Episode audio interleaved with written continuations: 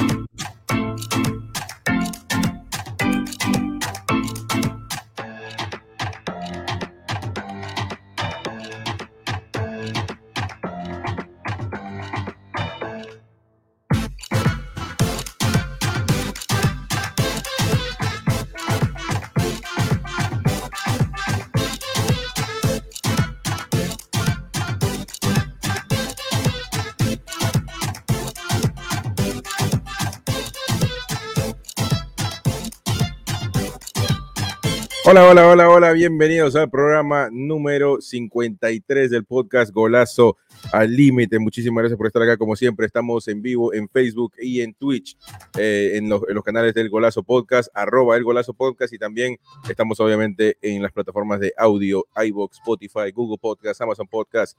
Nuevo programa lunes, comenzamos la semana bien. Estamos con varios integrantes el día de hoy y alguno que otro se va a sumar. Tenemos que hablar de lo que ha pasado. El Barça sigue ganando, sigue goleando y los barcelonistas que están en el programa le tienen miedo a este, a, este equipo culé. Carlos Andrés, Eric Goldoni están, pero tiemblan, tiemblan con el, con el Barcelona de Xavi, mientras que Jan está saltando de una pata, ¿no? Eh, Pedri también, tremendo partido. Xavi habló de Ferran, que ha dicho que es un jugador que es el que más le ha sorprendido de todos. Y vamos a hablar si es que está, eh, si es que está actuando, cuáles son las actuaciones de Ferran, ¿no? Benzema y Courtois evitan y hacen que el Madrid eh, siga siendo líder eh, de, esta, de esta liga. Seguramente será el campeón, pero bueno, veremos qué pasa. Álava parece que no va a jugar contra el PSG. También falta algunos, algunos días, pero, pero no está apto. El Atlético Madrid, tenemos que hablar también de lo que pasa. El Sevilla, que se lleva el clásico del sur de España. Y en la Premier League, el Liverpool, en un, en un partido que no apto para cardíacos. No apto para cardíacos. Si, si, si tuviste COVID, hace dos semanas no podía ver este partido porque la miocarditis era, terrible este partido, eh, que se definió a lo loco. Así que bueno, hablaremos del, caso también. Carlos Andrés seguramente tiene información de este, de este partido porque él sigue la Premier. Así que no perdamos más el tiempo, muchachos, comencemos.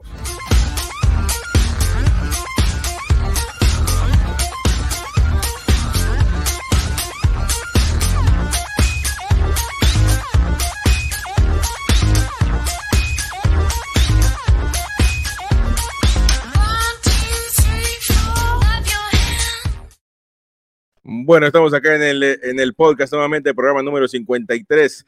Eh, ¿Qué tal? Con Eric Goldón y Carlos Andrés Jean. ¿Qué tal, amigos? ¿Cómo están? ¿Todo bien? ¿Qué tal? Buenas tardes. Hola, hola, hola, Estamos nuevamente Jean ahí saltando de una pata 4, el 4, el 5, hace, hace varios años era el 5 de Piqué y ahora es el 4 de Jean. ¿no? Claro, porque ahora no está Messi, tío. del mundo culé. este, así que bueno, eh, hablemos, de, hablemos del Barça, que ha sido el que ha goleado, el que ha demostrado nuevamente que es eh, que está subiendo mucho su nivel. A ver, un partido difícil contra el Atlético Bilbao, ¿no? O sea, tampoco es un partido eh, fácil de ganar o, muy ganable, por, por, decirlo de esa forma. El Atlético Club es, duro, es un hueso duro de roer. Ya lo eliminó al Barça. Así que, bueno, eh, Jan, tú que eres el culé, abre el programa con tus palabras. ¿Qué te parece este partido, eh, o este partido que se jugó este fin de semana? ¿Y qué te parece el Barça ahora que parece que está de regreso? Claro, los chavales se lo creen. Y aparte de creérselo, ahora tienen dos puntas de lanza adelante que, transforman todo, porque si nos damos cuenta, la única diferencia de 15 días atrás a hoy es Aubameyang y Adama Traoré, que es un espectáculo verlo jugar. Pero los de abajo son los mismos, pero los de abajo saben que si corren y presionan, los de arriba la van a liar. Y saben que si juegan medio bien, dan un pase medio bien dado, pues va a haber un centro y va a haber un gol se el Barça ha mejorado en todos los aspectos. Parecía que el mejor de todos, que era Ferran, no estaba dando tanto resultado y los otros tres, que eran como las, los que no iban a tal, pues nos están sorprendiendo. Bastante, bastante, bastante. Estoy muy contento y a ver qué pasa dentro de dos añitos, ¿no? Mejorar las posiciones que hay que mejorar y listo. Eh, Carlos Andrés. ¿Dos añitos? No puede ser. Si están para ser campeones. ¿Cómo así? El problema es que ustedes no, están acostumbrados a oírme a mí. Y como escuchan cualquier bobo por ahí hablando, pues luego se sorprenden. No, no, no, yo, yo, yo, yo, yo creí que la verdad yo venían a, a, decir cuidado Madrid, que Sevilla ni que Sevilla, que Betis ni que Betis, ojo Madrid que allá vamos, no, no, no, no, no, no. Yo pensé que, que esto ya daba para otras cosas, pero bueno, está perfecto. Que para ti no, no, no ha mejorado para nada. O sea, el Barça está como estaba con Kuman, no, pasa nada. Eh, no, no, no, no, es indiscutible. Ha habido un cambio. La, digamos, la, la vinculación de los fichajes en, en, en, invierno, pues digamos, está rindiendo sus frutos. Además, eh, sobre todo el más desequilibrante del partido, que para mí no fue Pedri, sino fue Dembélé. Eh, digamos, es un peso específico. Ahora se escuchan hoy cantos de sirena que dicen que Dembélé es posible que renueve, vuelve a confiar en el proceso. Entonces, digamos, eh, yo siento que esto es un, un buen momento. se ha notado el revulsivo, el equipo está eh, siguiendo una línea. Eh, digamos, hay una lógica. Obviamente, esto apalancado por el bajo nivel de la Liga Española, pero, pero sí, digamos que también enfrentándose a un rival venido a menos en razón a que muchos eh, en la titular jugaron muchos suplentes porque están priorizando lo que tiene que ver con la Copa. Entonces, eh, vamos a esperar, vamos a esperar. Eh, creo que si no, no, no, tengo claro cuál es el próximo juego del Barça, pero dentro de poco va a tener un rival de cierto nivel, que es el líder de la liga, y creo que sería un buen, una buena medida saber para, para saber realmente cómo está, ¿no? Yo creo que es el 15 de marzo, pero una cosa que quiero dejar bien claro, perdona que te interrumpa, es que el Barça ha metido cuatro goles al equipo menos goleado de la, de la, de la Serie A. Ha metido cuatro goles al sistema defensivo más ah, bueno de los últimos 15 años, que es el Atlético de Madrid. Y le ha metido cuatro al Atlético de Bilbao, que tiene un tren defensivo y una medular defensiva muy fuerte. Y cuatro goles son cuatro golitos. Ahora, eh, eh, la pregunta para Eric. Eric, primero, obviamente, saber tu opinión de, lo que, lo que has visto en el partido del Barça, pero si mi pregunta para ti es, si tú crees que Dembélé es algo, una decisión que está bien tomarla, eh, si tú piensas que se, se, se, equivocaron al principio y ahora han rectificado, o tú piensas que es una acción hipócrita por parte de Xavi o de la dirigencia. Bueno, no sabemos si la dirigencia quiere que juegue o no, tampoco, o sea, pero el, técnico es Xavi o todos los anteriores, ¿no? Eh, ¿Tú qué opinas al respecto? Yo creo que el caso de Dembélé, este, también, o sea, eh, hay que entender las ambas partes. Ambas partes están velando por lo mejor al término largo de lo que ellos quieren. Este, están los temas de contrato, este, hay muchas cosas. Lo único que siento con Dembélé, ya sea que, que renueve o no, era que yo creo que mucha gente se le ha olvidado el tema, el especial tema de Dembélé que no era tanto lo que está sucediendo ahora, son las lesiones. Es que normalmente, normalmente no está. Creo que, o sea, ayer entró, este, entró, entró 20 minutos, 25 minutos y demostró lo que puede ser. Y tú me dices, o sea, o sea, yo no soy culé, pero tú dices, este muchacho si juega así todos los días, que lo renueven ya, ¿verdad? Pero el problema con él es que no está. Entonces, es lo que has tenido cuatro años o sea, lo has tenido, pero no lo has tenido a la vez porque se lesiona mucho, es inconsistente. Entonces yo pienso que eso es lo que hoy día debería medir el Barça. Este, yo pienso que mucha gente eh, vi, vi, tomas del estadio gritando la Dembélé y está bien porque hay que apoyarlo. Pero a la misma vez, de verdad, este, pensarían que ya lo renuevan y va a estar cuatro años seguidos. esa es la cuestión que creo que hay que analizar. Mm, sí, sí, eh, seguramente. Yo creo que, a ver, el Barça está claro que, ha subido su nivel. Y, bueno, si lo tiene Dembélé, es muy probable que no juegue más en, el Barcelona, aunque no sé, porque imagínate ahora con Aubameyang, que, es, que fue su amigo en el Dortmund, eh, teniendo más oportunidades, puede, todo el mundo cambia en esta vida, puede cambiar, mejor dicho. O sea, eh, porque era un jugador que técnicamente era, no, no me quedo, me voy, no me interesa renovar. Y puede que sea la gran renovación del Barça, porque está saludable. Pero digamos que yo, yo, yo lo que veo es que también, digamos, el panorama cambia un poco, ¿no? Eh, en razón a, que hasta hace unas semanas el equipo, pues digamos, no, no, no se le veía un peso específico, no, no, no marcaba pauta, inclusive llegó a estar noveno en la tabla de clasificaciones. Eh, entonces, digamos, cuando tú ves que el, esquema de juego, eh, la noción del equipo no tiene un norte, no tiene una hoja de ruta clara, eh, obviamente eso genera pánico y sobre todo en jugadores que se saben talentosos, sobre todo Dembélé, Dembélé, Dembélé es campeón del mundo. Entonces, eh, no, no, no cualquiera puede tener esa chapa. Digamos, solo los históricos del Barcelona podrían, pueden hablar de eso. Entonces, en ese orden de ideas, creo que, que obviamente también su, su, digamos, obviando las lesiones, obviándolo, digamos, sino enfocándonos en el, en el panorama actual, en la realidad, en la actualidad, podemos decir que, que, que Dembélé viendo, viendo la situación dice, uy, yo quiero, digamos, hoy lo único que decantaría, la, creo yo, que la posibilidad que se fuera es el tema de la plata, del dinero. Dembélé creo que es de las fichas más altas, si no es la más alta del, del, del club. En este momento creo que está Eh, es- por el orden de los 14 libres, 14 millones de euros libres. Eh, eso es mucho dinero, son Pero casi ese es el problema. 28, 30 millones de euros. Entonces el Barcelona lo que hace es que le ofrece a la baja. Que lo es lo suficientemente desequilibrante, tiene un, un- un peso dentro que le permite, eh, en cierta medida, decir, yo quiero ganar esto.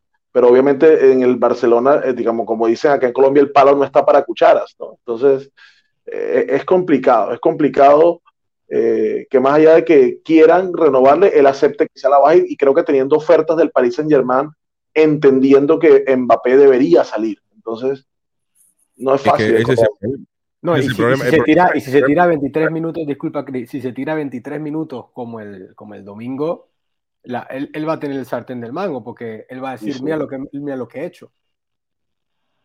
Yo, yo veo Sí, que es una, sí, situación, una situación complicada esa.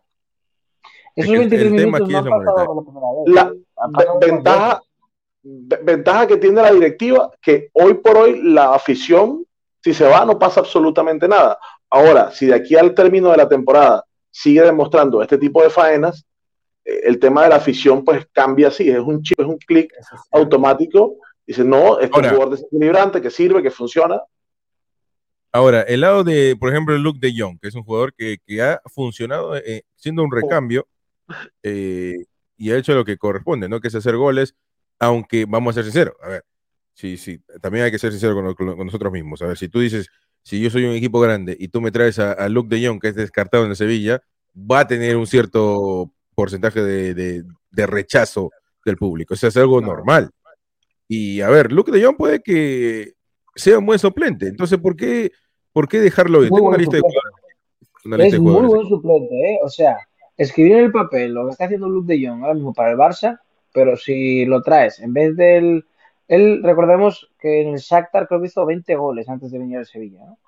Y yo creo que si tú ahora mismo lo pones a un Luke de Jong, no sé, en cualquier otro equipo que no fuese Sevilla, que viniese de cualquier tipo de los 10 primeros tops del mundo, y que sabes que es un tío que contratas para meterte goles en el segundo tiempo, de cabeza, cuando el partido está eh, prácticamente trabado, es un fichaje que dentro de un año el Barça lo compraría perfectamente con una mala directiva por 30 millones de euros tranquilamente. ¿eh? O sea, un chaval que ya lo tienes ahí, en el rol que ya se auto, él se ha aceptado, dijo, bueno, yo sé que tendré mis 15 minutos, meteré un gol y estaré en el Barça. Y ¿no? esos goles de y cabeza tiene no es 30 y tiene paja. 31 años, Eso ¿no? no es, Sí, eso no 31 es, años. eso no es, o sea, meter gol de cabeza en el Barça es casi más difícil que meter gol normal Sí, toda la vida. Entonces, dices un tío que te ha metido 5 o 6 goles, y es que no es una coincidencia. Y hubo un entrenador que lo dijo que fue Kuman. creo que dijo, eh, Luke de Jong con la cabeza es más peligroso que Neymar, o, o es más peligroso que... Alguien él comentó algo así. Una Entonces, exageración. bueno, es una exageración, pero si tú le pones un, balón a su cabeza, es un promedio de cuánto, tal vez. Estamos hablando tal vez de un 70% de promedio de remates a, a- a gol. Y en el Barça es algo que no existe, que no tiene, y vemos un Barça que está centrando mucho. Dani Alves es un jugador que en su final de carrera con el Barça se le reñía mucho porque él centraba a Fábregas, centraba a Messi y centraba a Xavi y a Iniesta.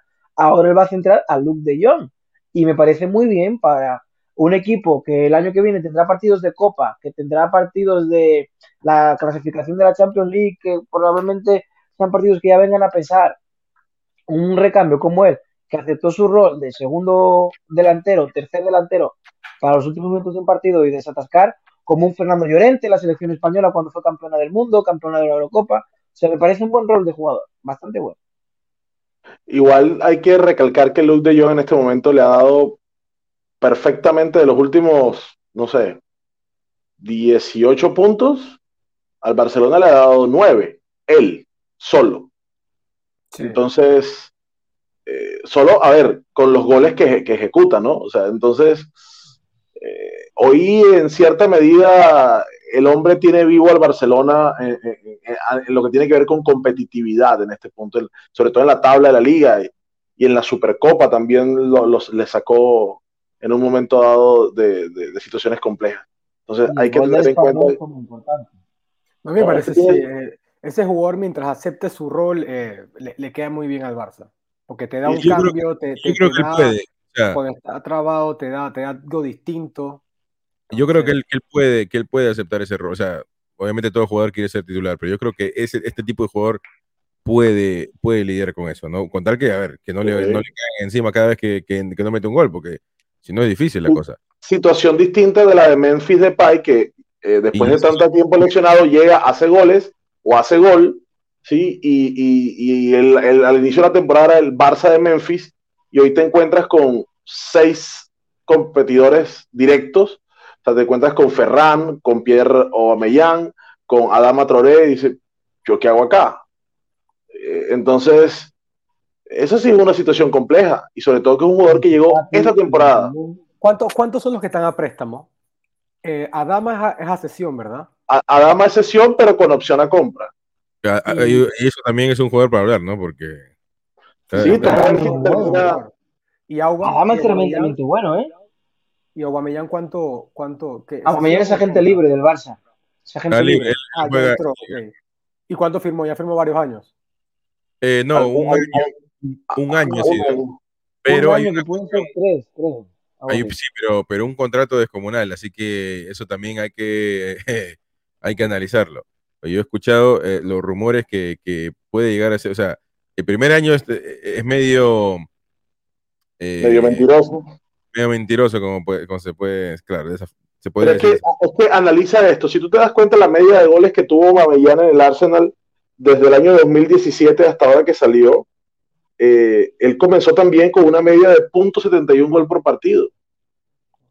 Eh, inclusive la que tiene en el Barça hoy es superior. Hoy estamos hablando de .83 goles por partido, altísimo.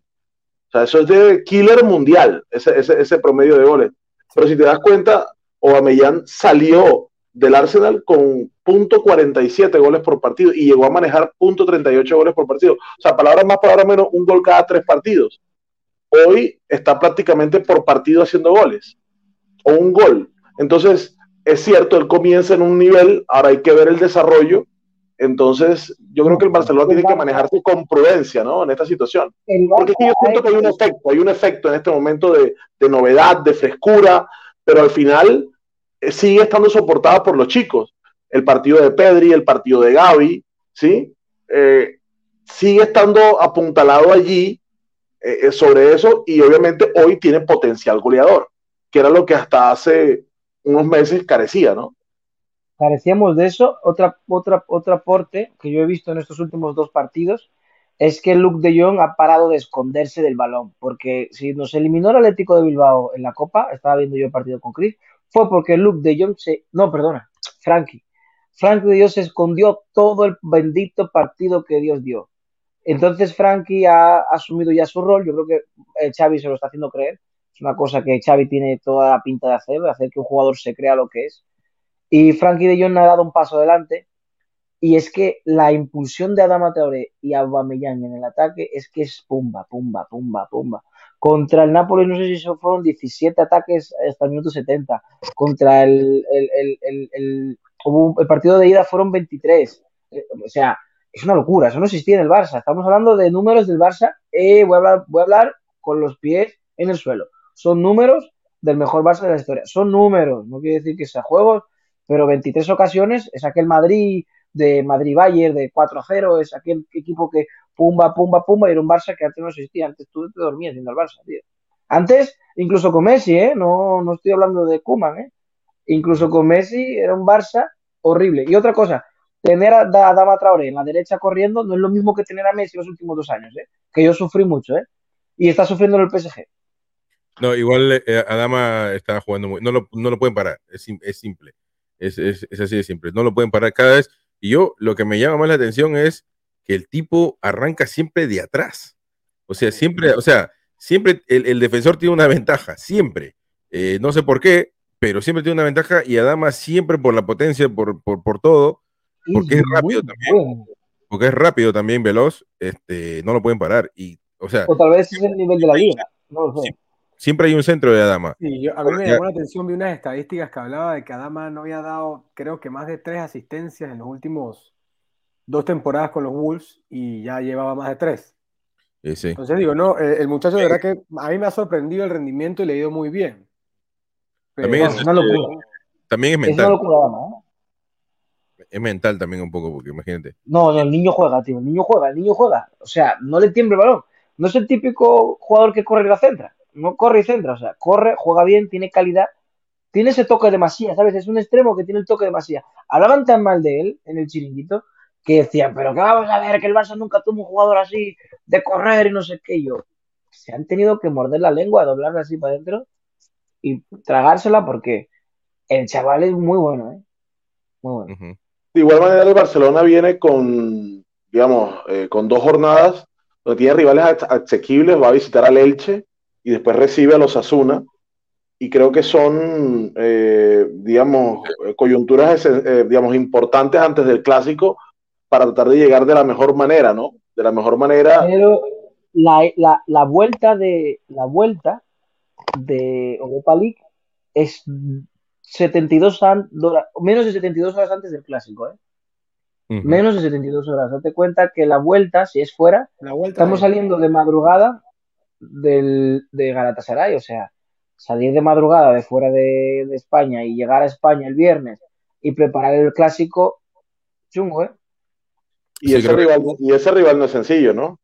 El clásico es el 29 de, 29 de marzo, ¿eh? si no me equivoco. Ya está, ya está confirmado, creo que es el 29. 29 19. No, yo creo que es 19, un poco antes. 19, 19, bueno, bueno. Claro, porque el día 15 es la jornada de Champions. Claro, claro, y entonces estamos diciendo que el 17 el Barça, o 16 el Barça juega. El 20, de marzo. El 20 de marzo a las 3 de la tarde, creo que cae domingo. Pues lo habrán cambiado porque el Barça juega, porque yo leí que era para el 19, para el sábado. Seguro lo cambió. Puede ser que lo cambie. La, liga, la liga, la liga, eso es común que se les acomode. La, la, liga de igual manera eh, ya programó el partido para el 20. Ahora, si hay un cambio es en función de, de inclusive sería en función de, de, de, un, de, una solicitud del Barcelona, ¿no? entonces nos damos cuenta que el Barça va a tener 70, menos de 72 horas para afrontar el clásico. Y será el domingo por la noche. O sea, horario perfecto para ver un Barça Madrid. No hay mejor hora aquí en eh, España para ver un Barça Madrid. Y bueno, el, el, el, Barcelona ahora está en cuarto lugar, obviamente arriba del, del, Atlético Madrid, que sigue peleando, sigue peleando el Atlético. Y el Barça están ahí por ese cuarto lugar. El Barça, el Barça no tiene nada ganado todavía. O sea, digamos, viene goleando. Eso le ayuda para el gol a Verage pero, pero yo lo que veo es que sigue teniendo ahí a un partido al Villarreal y está empatado en puntos con, con el Atlético de Madrid que va a seguir luchando. Pero, tenemos un partido menos. Eso, eso depende de. Esa es la ventaja, y, un partido menos. Se va a jugar. Y eh, tenemos el choque directo que cuenta en la liga contra el Atlético de Madrid. El choque directo lo han perdido. Claro, claro, sí. No es solo eh, es un choque directo. No sabemos cuándo, cuándo, se va a jugar ese partido, pero sí que, bueno, lo, lo que los demás, que, que, el, que el Barça no haya, eh, no, que no tenga un, un margen así eh, contra por el quinto lugar, eh, no es culpa del Barça. El Barça ha hecho lo que, lo que tiene que hacer. los demás están peleando, están ganando, están sacando puntos, como el Atlético Madrid, como el Villarreal. Y bueno, pero yo creo que el Barça está haciendo lo que tiene que hacer, ¿no? Que es ganar, que es ganar los partidos. Seguramente. con, el, con el Atlético, el Atlético le hubiera hecho un, buen recorte de puntos si, si, claro, porque lo mejor de esta, historia es que al Real Madrid lo persigue el Sevilla. Y el Sevilla es un equipo que sabes que no te aguanta los 15 partidos que quedan de liga. No te los aguanta. El Barça va a molestar, pero el la única bendición del Madrid es que le persigue el Sevilla. Porque si le persigues el Atlético de Madrid, otro gallo cantaría, pero el Sevilla no, no tiene pecho para asumir ese rol. No, imposible.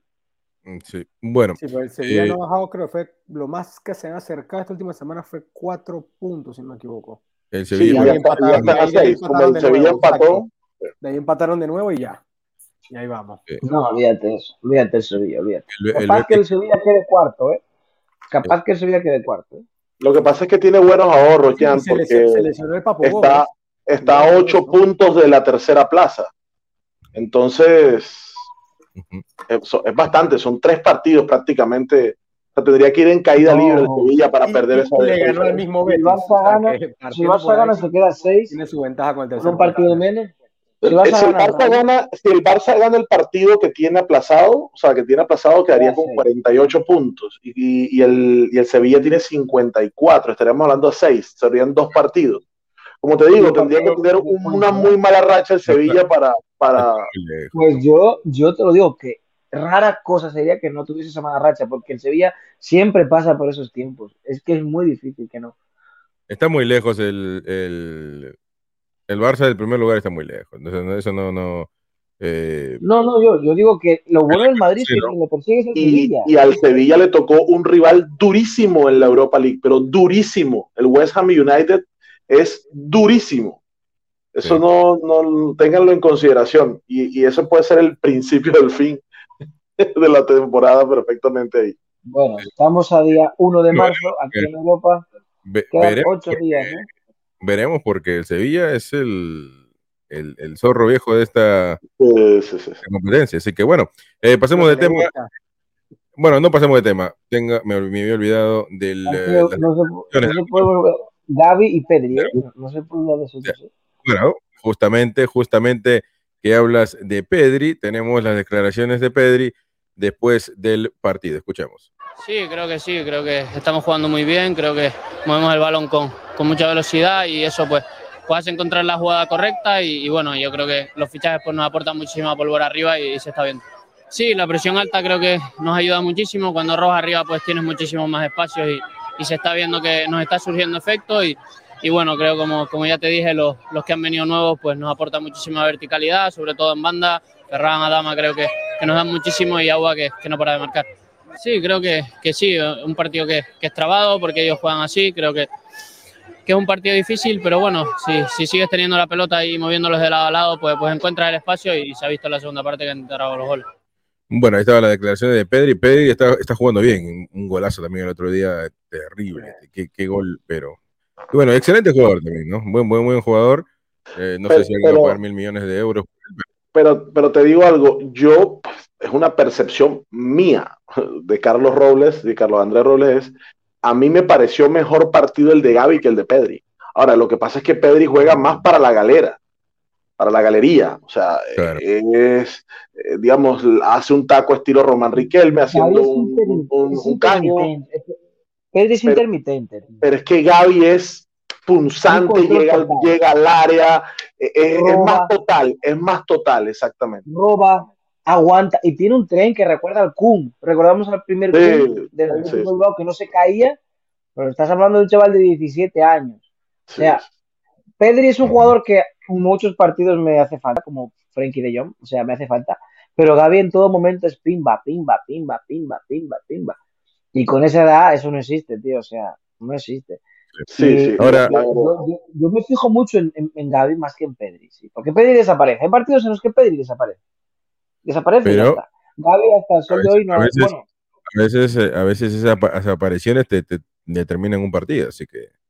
Eh, claro. ¿no? no, sí, pero comprendo lo que, lo que dicen sobre Gaby. O sea, Gaby tú lo ves, lo ves moviéndose aquí, allá, lo ves rap, rápido moviéndose. O sea, sí lo Y notas no. más. Y, y, lo más, y lo más curioso es que siempre es el primer cambio, si te das cuenta. Bueno. Siempre es, o sea, ver, obviamente es un chico, más, obviamente es un chico, pero, pero siempre es la primera alternativa y, y, y, siempre entra De Jong. Entonces De Jong encontrando un partido ya más abierto, más eh, ya a favor, se libera y funciona. Pero Gaby lo veo con la edad que tiene y el compromiso que tiene y la actitud que le coloca, la verdad es, del, digamos, si a mí me preguntan hoy día qué jugador te quisieras llevar del Barcelona al Madrid, Gaby sin duda. Sí. Eh, Ahora lo que me parece... eh, dime, dime. No, lo que me parece muy gracioso es que retrocedemos un año y estábamos casi hablando de la vuelta de Neymar al Barça. Estábamos hablando de que Neymar decía que iba a jugar con Messi y pensábamos que Neymar iba a venir al Barcelona. Pensábamos que la delantera iba a ser Messi, Griezmann, Neymar y, y, Y mira lo que tenemos ahora, o sea, Ferran Aubameyang y jugamos yo creo que mejor que con ellos, ¿eh? Cuidado, porque Messi... Que Neymar, que Neymar salió a hablar y dijo que dio todo para regresar al Barça, ¿no? Últimamente. Sí, pero ¿sabes qué pasa? Que el Barça tiene una, lo dijo Pedri, una presión tras, tras pérdida que es una de las cosas más brillantes del fútbol de los últimos tiempos. Y el Barça lo está, gracias a Dios, recuperando, ¿no? Sí. Eh, bueno, escuchemos las declaraciones del técnico Xavi. Eh, a ver quién es el jugador que más le ha sorprendido, ¿no? Pues uno diría Traoré, uno diría eh, Aubameyang, que, que, ha metido dos golazos últimamente, bueno, en la, en la Champions también.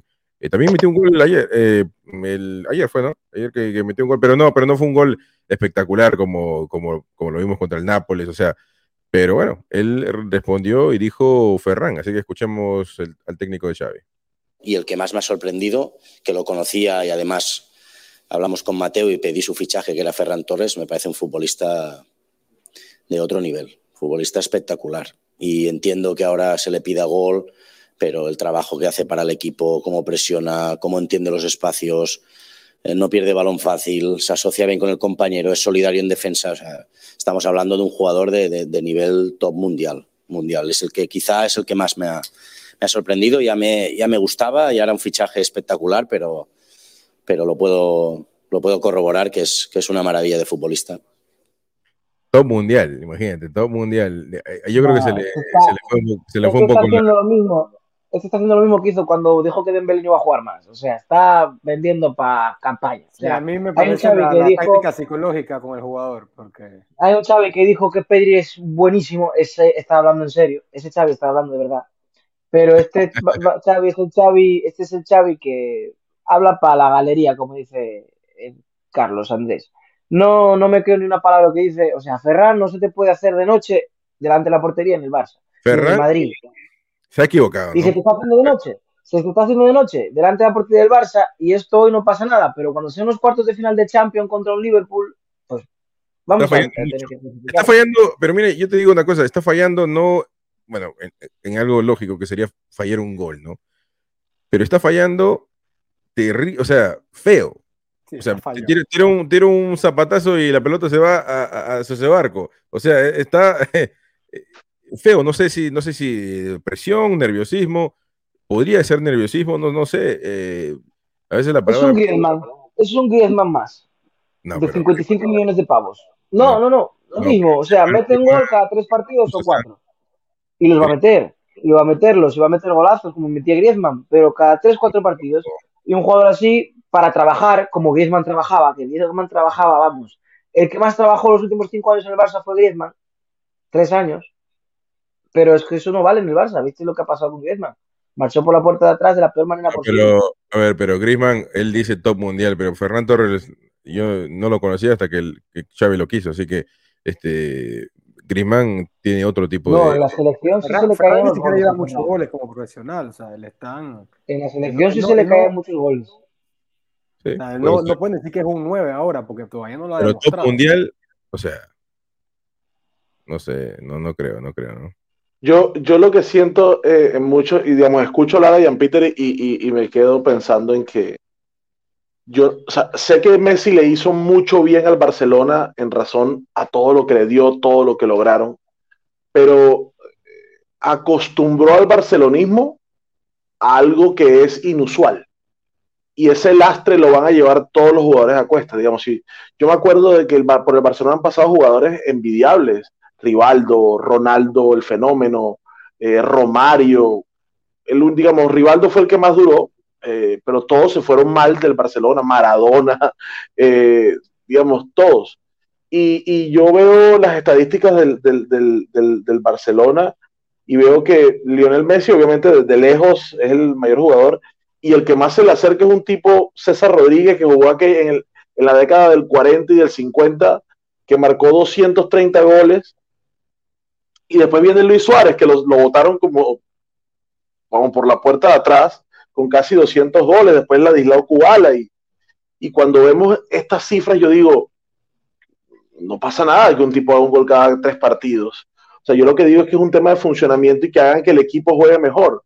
Eh, por lo menos eh, Ferran Torres, yo no sé si está para catalogarlo como un top mundial, pero, pero lo que sí sé es que es un jugador rendidor, un jugador joven que le puede dar 5 o 6 años de máximo nivel al Barcelona y si no como titular en algún momento como, como alternativa, pero, pero digamos que está ahí, lo tienen y, está bien. Ahora que si entramos al mercado internacional vemos que por lo menos hay 20 jugadores o 15 jugadores que están por encima del nivel que él está mostrando.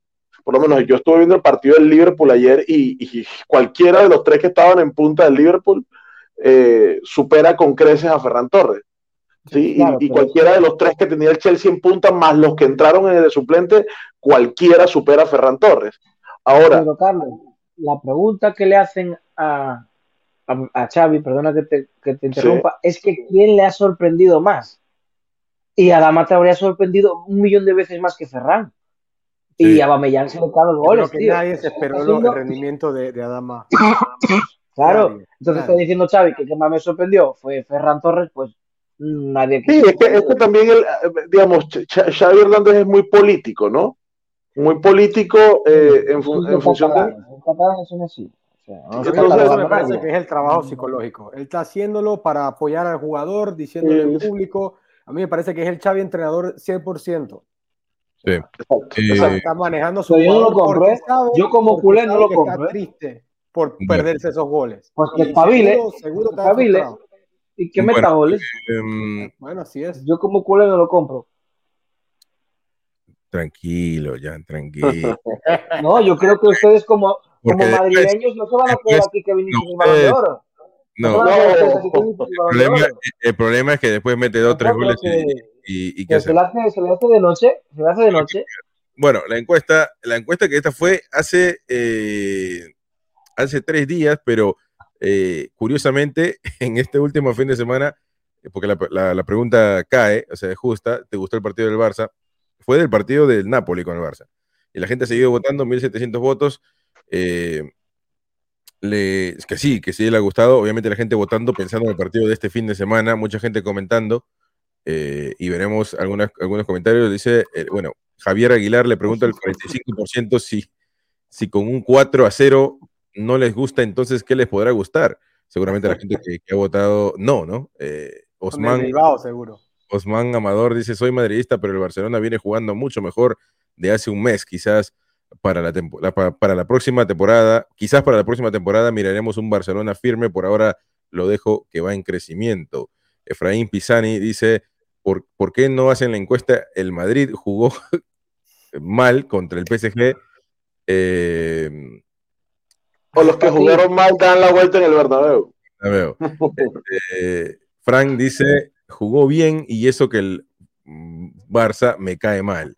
Este, Cóndor y un número dice, eh, y unos números, el Napoli no es rival ni para el Getafe, por favor. Upa. Eh, y ahí le responden, ¿no? Y el Atlético y el Valencia. Y bueno, eh, el Sheriff o el Shakhtar o el Alcoyano son equipos de más nivel, ¿verdad?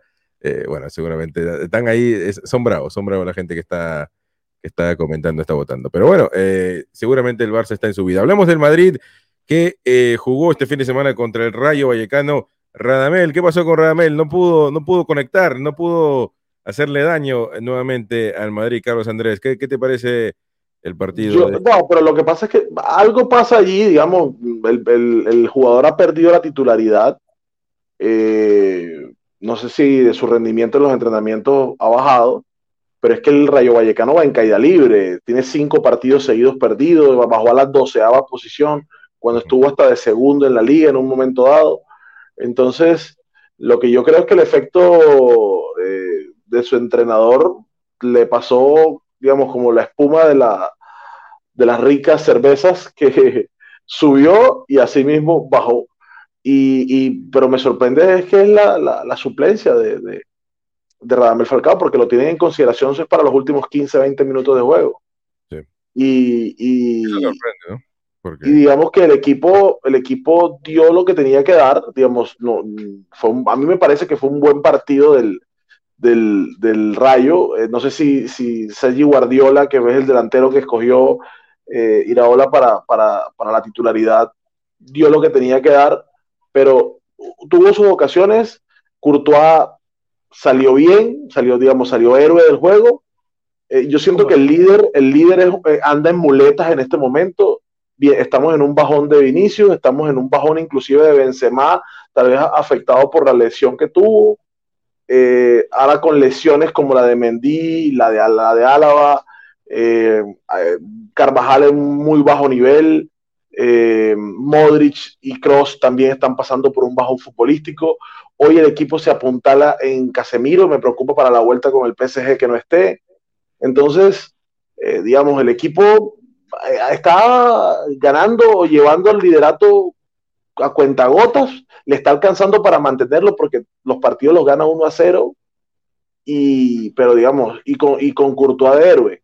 Entonces, es preocupante la situación, sobre todo de cara a la Champions, no, tanto en la liga, pero el caso de Radamel Falcao me parece un poco lamentable que, que no sé qué pasa al interior del equipo, eh, para que lo tengan ahí relegado, pero obviamente en el poco tiempo que, está, es como decirle, vaya general, salve, la, salve usted la patria. y, eso no, en el fútbol no es tan, todo el tiempo no es así, menos con un tipo que tiene 37 años. No, no sí. Eh, ahora, por el lado del Real Madrid, ¿cómo, qué, te, ¿qué te pareció el partido? ¿Cómo eh, tú crees que, bueno, tiene que mejorar, ¿no? Futbolísticamente hablando. Es preocupante, preocupante porque viene un bache futbolístico hace no menos de un mes, digamos, no menos de un mes. Eh, y digamos, yo creo que el técnico es consciente, tal vez hay un desgaste físico, aunque anunciaron con bombos y platillos la contratación de la, o la repatriación de Pintus, que es el mejor eh, preparador físico que puede tener Europa, entonces, no sé, algo está pasando al interior. En cambio, si se dan cuenta, el cambio del equipo viene con la entrada del pajarito Valverde. O sea, automáticamente apenas ingresa el jugador, el equipo cambia de dinámica eh, y, obviamente arriesga más. O, eh, Asensio, hay algo que me preocupa porque si no le dan el espacio para que saque el latigazo que nos tiene acostumbrado, no hace más nada. Entonces Rodrigo, relegamos a Rodrigo que estaba pasando, que estaba pasando por un muy buen momento y obviamente cuando entra no está todavía enganchado. Entonces, digamos, yo siento que hay decisiones técnico o, del técnico en este caso que, no están beneficiando al equipo, pero digamos, hoy tal vez la edad ya le está pasando factura a Luca Modric y a Tony Cross. Eh, entonces, pero es preocupante el panorama, es preocupante porque ninguna línea aparte del portero, ninguna línea aparte del portero está, está, está carburando de la mejor manera. Y eso me parece. Yo quiero hacer una pregunta. ¿Es peor jugador Rodrigo que Vinicius? No, no, no, no, no. Yo, yo siento que son jugadores. No, para mí son jugadores completamente diferentes. Rodrigo, siendo, Rodrigo siendo mejor técnicamente, eh, o sea, técnicamente, eh, Vinicius siendo mejor táctica, táctica, escúchenme bien este término, tácticamente es mucho mejor Vinicius. En la función de, de ida y vuelta lo hace mucho mejor que Rodrigo. Y, o sea, tú puedes correr No, centrar, centrar no, porque si ves el partido pasado, no, no, pero es que hoy, no, la última, el último, ya, pero el último partido que hizo el gol fue Vinicius. No es este, el anterior lo hizo Vinicius, no puede decir que no hace goles. Ahora, que, que, se ha vendido. no, puede correr, centrar y marcar de vez en cuando. Jugador brasileño Real Madrid, yo lo siento, soy culé, tío. Jugador brasileño y Real Madrid y titular, es que son palabras muy pesadas, tío jugador de Real Madrid y brasileño y que centre y, y, y, meta un gol de vez en cuando y se lleve, porque a veces la pelota se lo come, a mí Rodrigo es infinitamente mejor y al chaval no se le dan oportunidades como se le ha dado al Vinicius este, porque para mí el tiempo lo pondrá en su lugar. Y sí, todo el tiempo, el tiempo decanta todo, pero lo, que yo voy, a lo que yo voy es que, digamos, la temporada ha sido infinitamente mejor que las tres anteriores, pero infinitamente mejor. El, único jugador que de verdad desequilibra en el equipo, desequilibra, o sea, que rompe, rompe líneas, eh, consigue espacios, es él. Porque Benzema hace su labor de salir, de, no dejar ser la referencia, como para que lo, valga la redundancia, lo referencien dentro del área, se mueve, sale, se asocia, pero, pero lo que siento es que ese win, que hoy es Asensio o que es Rodrigo en su momento, a veces no hacen el trabajo de segunda punta que tienen que hacer, porque Vinicius no es segunda punta. Pero tú Ahora- te vas a los ahora- 15 mejores equipos de Europa, a los 15, ¿eh? no te digo ni 10, y todas las posiciones de Vinicius hacen lo mismo que él. Y tú estás hablando del Real Madrid, que tú consideras el mejor equipo del mundo y de la historia, que tengas un jugador que. Dime qué jugador de, de- de los 15 mejores equipos de Europa no haga lo mismo que Vinicius. Coman te puede hacer lo mismo. Sterling te hace lo mismo. Sterling es mejor jugador que Vinicius. Vamos allá. Vamos, vamos a más equipos. ¿Hace falta ir a más equipos? No, Pero, pero estamos hablando Real Madrid. ¿A dónde quieres llegar con eso? Estoy llegando dices- a que dices Real Madrid endiosa a un hombre. Ay, este es mi proyecto. Este es mi jugador. Este es mi tal. Y para mí Vinicius no se merece estar donde está. A ver, le cayó porque Hazard, Hazard es, es, es, es- se lo ha regalado el puesto. Entonces, Hazard le regaló el puesto a. Vinicius. También, también tiene no. usted- Pero también otra tiene- es Y, que y- y una pregunta, ¿no, no discutimos aquí casi toda la semana un cierto jugador que el Madrid trata de fichar, que quiere fichar, porque necesita más potencia en esa zona? Ah, vale, sea, sí. es que, es que, es que ¿a dónde ya, ya me llegar? Pero, pero vale, entonces, ya me o sea, callo. tú estás hablando porque, claro, lo que tú también escuchas de otras redes y otros lados es que todo el mundo pone a los ronceros que ponen a Vinicius balón de oro. Pero aquí nadie está diciendo eso. Vinicius es un buen jugador que ha tenido una, o sea, ha evolucionado esta temporada. O sea, de pasar de 3, 4 goles a lleva, creo que ya está ahí 15. Está 13 sí. o 14. No, ha tenido, eh, a ver, ha tenido una muy buena temporada. Es entendible, creo, creo que, creo que nadie, nadie, nadie se miente como para decir que, que el tipo tiene los números de Cristiano Ronaldo o los números que de quién estaba en la banda antes, o inclusive Robinho, que tal vez llegó más, más, más hecho ya como jugador y los dos años que estuvo en el Madrid le fue mejor. Pero a la misma vez, o sea, tú lo dices como si yo pusiera mi vida en Vinicius. El líder Ah, no, yo, el si líder del ustedes dos de aquí me dicen, no, no, no, Vinicius Carretera, ahí yo, ¿Pero chitón, por pero, qué? No, parece pero- que el lleva madridismo, 15 goles en la temporada. ¿Qué jugador del Barça lleva 15 goles?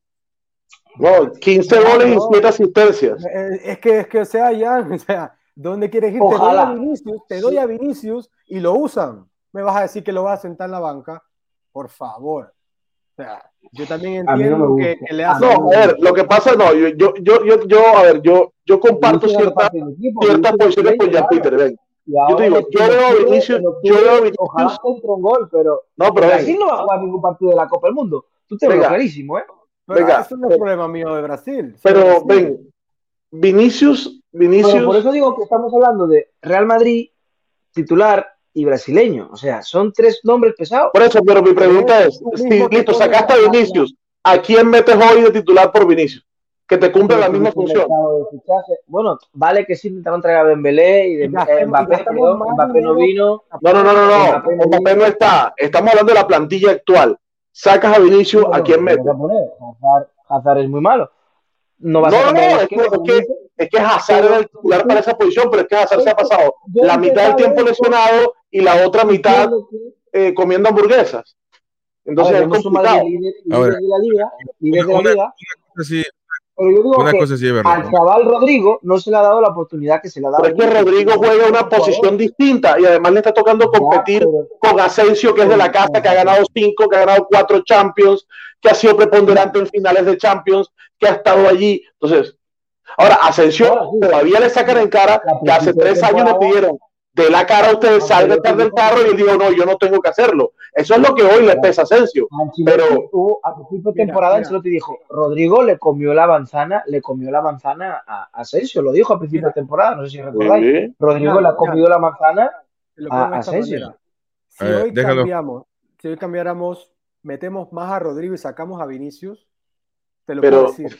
Vas a tener Pero igual, equipo más o sea, no, no tiene nada que ver. Es que no tiene nada que ver, porque es que uno juega en una banda y este juega en otra. No, no, no, no, no, no, Carlos, Carlos, Carlos. Mira esta analogía. Lo que quiero decir es que si nosotros metemos a Rodrigo y sacamos a Vinicius y el Madrid juega así, el Madrid va a ser estático.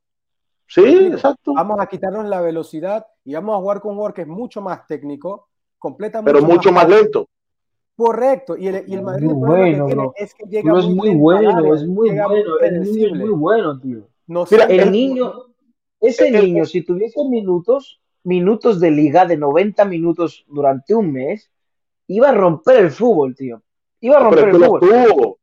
Los tuvo y no ahora, desde la temporada pasada los ha tenido. Porque Asensio, acuérdate que viene una rotura de ligamento cruzado de la semana de la temporada pasada, jugó hasta el final de la temporada.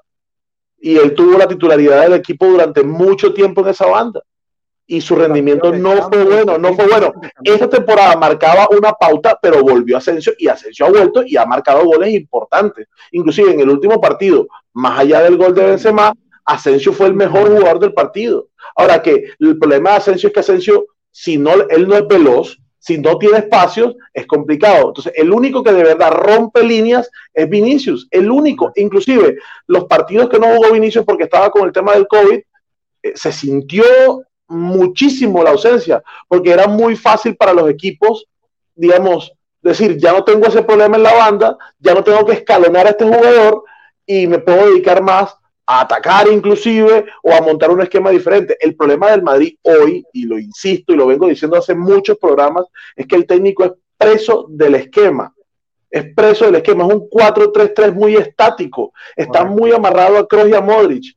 Y si eso no cambia, y si eso no cambia, y el, y el equipo trata de buscar un sistema diferente, un 4-5-1, un 4-4-2, un 4-3-3 diferente, es muy complicado de que haya, de que haya una, digamos, una dinámica aceptable para que el equipo sea preponderante. Ustedes vieron el partido de ayer del Liverpool. Juega 4-3-3 y eso es una locura. Vamos a hablar, vamos a hablarlo, vamos a hablarlo más adelante. Eh, ahora, eh, está bien, no, obviamente. Lo que sí tiene razón Jan es que en alguna cierta, de alguna cierta forma, el, el que Hazard no existe en el Madrid le ayudó a Vinicius, porque si no... y sí, porque no puedes contratar 120 millones contra 45 millones de euros de costo Vinicius. Además, Hazard es un tipo constituido, ganador de eh, copas, de copas de, de, Europa League, ligas con el Chelsea, eh, eh, ser, ser el mejor jugador de la Premier cuando es la Premier, y entonces algo le pasó a Hazard, algo, algo. Es, esa típica situación que viene un equipo siendo estelar y llega al Madrid y te pesa y te pesa, además que te lesionas y entras en un bucle negativo. No, no, mi tesis no es hacer demagogia ni, ni inventar nada. ¿eh? No, no quiero en ningún momento inventar nada, ni hacer demagogia, hay que quitar al uno y que ponga al otro, porque son posiciones diferentes. Pero yo lo que me refiero es que, por un lado está, ah, que sí, son 15 goles, por tu lado, vamos a decir, pero por mi lado yo veo el partido contra el PSG, al Vinicius, ¿qué es? No existe, pero nadie existió. Nadie No, pero es que nadie. Ni Modric, es que es muy fácil caerle al chico porque es que los grandotes, los, que tienen bastantes títulos y finales de espalda, tampoco se vieron. El, el partido de Cross fue espeluznante con el PSG. el partido de Modric ni se diga. No hubo cómo juega fútbol, pero cada vez que tocó el balón, eh, Vinicius contra el PSG fue para equivocarse. O sea, lo que tenía que hacer, aunque fuese dar un pase para atrás, se equivocó. Se equivocó. Para mí se equivocó, para mí, para mí. Todo el que cogió el balón, incluso fue la única ocasión clara de gol. Cortar a la derecha y chutar, no lo hizo imagínate que lo mete, imagínate que lo mete. me cae en la boca. Y a ver eh, el martes que viene. A ver el martes que viene, dentro de siete días, ocho. Podemos debatir, podemos debatir de, Vinicius todo, pero una, una cuestión, Vinicius va a jugar con el PSG, así que bueno, eh, no, no vamos a cambiarle la, la, la idea a, a, Carlo, a Carleto.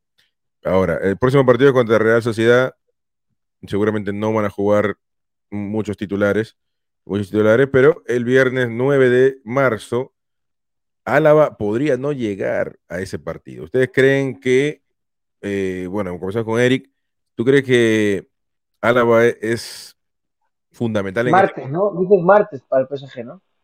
No, miércoles 9. Miércoles 9, creo que es. Es que dijiste viernes. Dijiste viernes. Ah, ok, perdón. Miércoles, no, la, 9, la, la, baja de Álava sería, sería terrible, la verdad estoy sorprendido. Él, él, él estaba tengo entendido que esto pasó en el juego pasado, él, iba, él tenía planificado jugar y fue una recaída a último momento, eh, un golpe en la rodilla y se ha extendido, de verdad que estoy sorprendido y, me preocupa porque sin Mendy, este, y eh, y sin Casemiro. o sea, Casemiro, pero, pero, por lo menos en la defensa, todo tal vez hubiera sido salir con Alaba en la izquierda eh, para usar su juego por los pies, el manejo que lleva en la banda y usar Nacho en el medio pero ahora eso te, nos cambia todo. Y si tenemos que empezar con Marcelo, uff, está complicado. Pero vamos a ver, todavía, todavía quedan todavía quedan 10 días. Puede que no llegue. igual, igual, igual yo estoy, o sea, entendiendo, a ver, yo, yo lo que creo es que el técnico tiene que, si del cielo te caen limones, pues aprende a hacer una limonada y, y es yo siento que es lo que le va a tocar es jugar de manera ofensiva. Y, el cagazo que tuvo en, el partido anterior, o, la táctica, o lo que haya sido, le va a tener que cambiar la, mentalidad, porque es que ya no tienes al, al, defensa que te podía jugar de lateral izquierdo para suplir el tema de, de Mendy. Entonces te va a tocar jugar con Marcelo. O en su defecto, coloca a Nacho. Pero ahora, como no tienes a Álava, ¿y qué haces? Te toca colocar a Marcelo, porque no tienes a Mendy tampoco. Entonces, te toca Mendy, Carvajal, te toca con estos dos tipos, eh, con Nacho y con Militao en el fondo de la defensa, eh, apuntalarte en Courtois. Y ahora, a mí me preocupa mucho más el tema de Casemiro, porque Casemiro es ese tercer central cuando los, cuando los winners se, se, proyectan. Y si tú vas a atacar, a buscar el partido, que vas a tener que proyectar a los winners, y sobre todo si tienes que jugar con Marcelo, ¿quién te va a hacer esa función? Porque Cross no la siente. Cross no la siente. Entonces, ¿quién? Va, a jugar, va a jugar Antonio Blanco. Vas a traer un chico que no, que no. No, es que tiene, tiene que Camavinga, tampoco es Casemiro. Camavinga. No, no, no, lo siente. No, es, pero, pero, pero, es lo más similar que tiene. Eso tiene lo pones en modo de caída y te da un infarto al segundo tiempo, viejo. O sea, no, pues, no va a aguantar. Sí. No, le iba a decir que en el partido del Granada, no sé si se dieron cuenta, cuando entró Camavinga, vieron dónde jugó. Él jugó en la banda izquierda. Sí, es que él, siempre juega, él siempre juega, él siempre juega como haciendo un tándem con Vinicius y, y mueven a Cross, porque a Cross es el que lo mueven automáticamente siempre. Sea, que puede que puede que haya estado probando cosas, Carleto, tal vez pensando de que si no está Lava, tiene que reforzar esa banda izquierda y, quién sabe, tal vez jugando con un 4-4-2, cambiando la idea y, con un medio campo más dinámico. Vamos a ver qué hace al final. Y yo, y yo lo veo complicado porque ahí lo único que yo vería es que Cross lo pasa al, al, pivote, eh, ponga a Valverde por la derecha y pase a, Modric por la izquierda en la posición de Cross. Es lo único que, se, que, digamos, me imagino, pero es un equipo muleto en la mitad del campo. Yo trataría de cambiar el esquema, porque sigo insistiendo de que estamos siendo muy presos del sistema. Yo me iría más un 4-5-1, un 4-5-1 con un doble pivote, teniendo a Camavinga y a Valverde, teniendo a Camavinga y a Valverde, a, Modric por la derecha, por la izquierda tendría a este niño, o a, Rodrigo inclusive, a Modric lo puedo colocar como un volante 10 y tendría a, Rodrigo y a, o a, ¿cómo es que se llama? A Rodrigo y a Vinicius, o a, o a Asensio y a Vinicius, y de punta Benzema, buscando una, entre comillas, seguridad defensiva, pero a su vez dominio en el poblar, poblar el medio campo y tener transiciones rápidas con estas balas por las bandas. Es mi posición. Pues. No sé, no sé cómo el equipo se, o sea, cómo el equipo funciona en ese tipo de esquemas, pero aquí desde la cocina, tratando de, de, inferir cosas, creo que es lo mejor. por mucho que pensemos, yo creo que el titular del miércoles es el Real Madrid está eliminado de la Champions. O sea, ¿Qué te queda pensar cuando estás fuera de la competencia? Eso solamente con el Madrid lo puedes decir cuando se acaba el partido. bueno. Madrid, no, tío, olvídate eso. lo mismo decía la temporada pasada y mira dónde llegamos. Bueno, pero no ganaste. y estuvimos así de sacar al Chelsea. Así. No, pero el Chelsea fue mejor. Sí, es verdad. Oh, infinitamente mejor. Infinitamente mejor. pero ellos perdonaron y nos dejaron vivos. Y hasta el final tuvimos oportunidad. Del Real Madrid siendo culé es que el Real Madrid realmente no pierde finales. Y tampoco pierde eliminatorias contra el Barça. No pierde. Desde que yo tengo noción del fútbol, el Madrid no le ha perdido el Barça eliminatoria, excepto la de la Champions de, de Messi, vamos, que Messi hizo lo que quiso, eh, que fue aquel, aquel mes que hubo siete clásicos. El Real Madrid no pierde finales. Pero esta, esta vuelta de, por lo que es el mínimo de fútbol que se conoce hoy en día, a no ser que de repente le echen a uno del Bayern el minuto 2, del Bayern no, del, del PSG el minuto 2, expulsen a Mbappé, porque yo qué sé, o expulsen a Neymar porque se calentó. Sin Casemiro, tío, parece que sin Alaba. Y con lo que tiene el Madrid. Lo que sí vi en los últimos dos partidos de, de la, de la Ligue 1 es que veo una mayor integración de, de Mbappé con, con Messi. Eh, estuve viendo el gol que hizo Mbappé en el último partido. O sea, Messi siendo Messi, llevándose a 3 y a 4 y haciendo unas combinaciones con Mbappé terribles. O sea, en velocidad, una cosa del otro mundo. Eso sí, Bueno, pero eh, sí me preocupa. Bueno, este, el Atlético Madrid gana 2 a 0 al Celta de Vigo. Eh, también otro equipo, otro, otro partido importante fue el Clásico del Sur, eh, Sevilla, eh, el Clásico andaluz, Sevilla Betis, gana el Sevilla. Al 93 el Betis llega a meter un gol, pero no le alcanzó para poder empatar. Terminamos el programa hablando de, de un partidazo que se ha dado este fin de semana. Todo el mundo está hablando del Chelsea-Liverpool. Literalmente 10 a 11. 10 a 11. Este, El mejor fútbol del mundo. hubo Sí, mucho verdad que qué muy, cuestionado el VAR, ¿no? Muy cuestionado el VAR también por ese partido. No, pero no Este- fallaron ninguna. La única, la, la de Virgil van Dijk, que me parece un absurdo, pero, pero, vea, o sea, eh, yo la verdad, ver ese tipo de partidos, o sea, es que ese, yo, yo no sé a los líricos del fútbol, a los que les gusta eh, ver partidos en vez de comiéndose un hot dog eh, con una cerveza, les gusta verlo escuchando música clásica y, y tomándose una copa de champán. Pero ese es el fútbol que a mí me gusta, el fútbol vertical, de estridencia, de, de ataque por las bandas, de buscar el espacio, de, de no parar de correr ningún momento del partido del minuto 115, 120 y seguían corriendo como caballos. Una cosa impresionante. Partidazo, digamos, de Luis Díaz, pero partidazo. Eh, fue mejor que Mohamed Salah, eh, fue mejor que Sadio Mané. Eh, al final lo sacan por cansancio porque corrió más que un quemado. La verdad, partidazo de Mason Mount. Kai Havertz, la verdad me quito el sombrero con ese tipo, que, que, que espectáculo verlo jugar. Yo, la verdad, y, y, el mediocampo no tienen filtro, es una cosa impresionante. Jordan Henderson es, es un monstruo de jugador, no, o sea, eh, la verdad, ese es el fútbol total, fútbol de ataque, todos atacan, todos defienden, eh, fútbol por las bandas, fútbol por el medio, velocidad, control, táctica, técnica, es impresionante. Yo, yo tenía mucho tiempo, mucho tiempo que no había un partido de fútbol de esa manera. Y, y, para quedar 0 a 0 y que uno esté pensando decir que es el mejor partido que ha visto del año, pues tremendo. Los ingleses tienen un fútbol, la verdad, envidiable. Eh, ¿Los otros qué piensan? Ya, ya no te interesa mucho, ¿no? Yo, no, no, no, yo soy muy de fútbol español, pero yo sí lo que sé es que es lo triste de ver que estos equipos juegan aquí y saber que si el Barça y el Madrid juegan contra estos equipos, pues patapum. No, que se los comen vivos. No, pero es que, es que la, la, Premier ha hecho las cosas bien y se nota en el juego que tienen hoy día en la liga. ¿verdad? Que, que es como dice Carlos, el juego fue una locura, quedó 0 a 0, pero igual te da la sensación de que como si hubieran ido a, a penales yendo 2 a 2. O sea, postes, tiros, eh, fútbol constante. Para, menos 5 goles eliminados. Una parada, si mal Edward mal Mendy, una parada de Edward Mendy bestial, o sea, doble parada de Edward Mendy. Eh, como tú dices, goles anulados.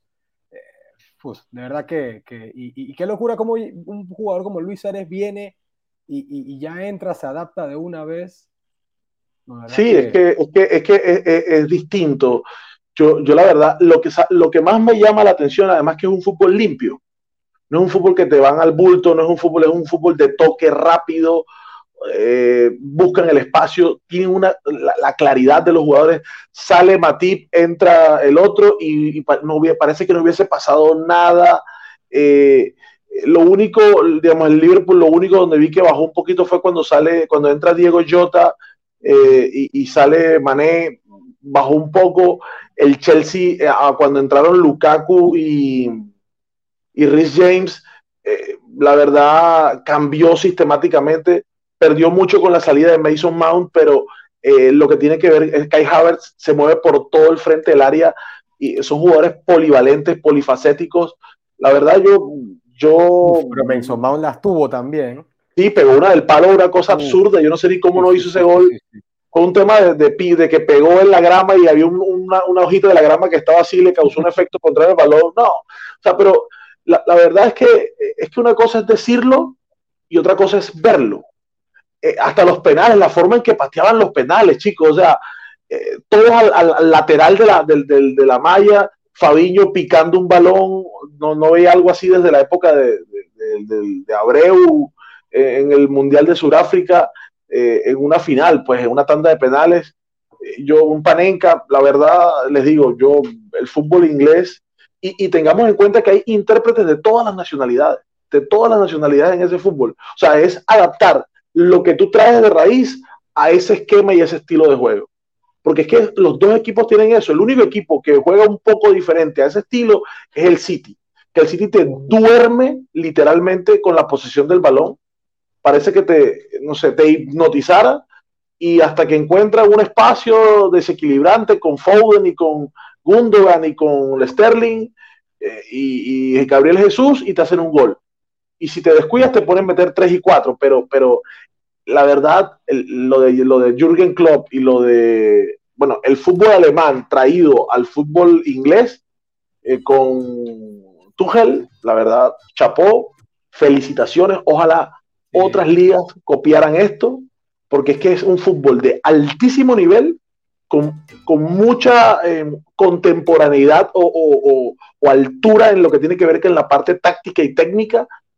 Y que bueno, yo, la verdad, para mí es el mejor fútbol del mundo hoy por hoy, eso que vimos el domingo. Bueno, se nos acabó el programa. Eh, varios temas, varios temas hablando de fútbol. Y obviamente el Liverpool ganó este partido, ¿no? Porque fue un partidazo, pero el Liverpool fue el que eh, se llevó la Carabao Cup. Le cambian el nombre a cada rato, ¿no? Carabao, ese. la Copa de la Liga. La, Copa, del que pague más, viejo, no pasa nada. La Copa del que pague más. Pero bueno, nos vemos, muchachos. Muchísimas gracias por estar como siempre aquí. en Twitch, en Facebook y a toda la gente que nos está escuchando en iVoox, en Spotify, en Google Podcast, Apple Podcast. Gracias, gracias por estar acá en el streaming. Muchísimas gracias, Jan, con Eric, Carlos, nos vemos. Muchísimas gracias. Nos.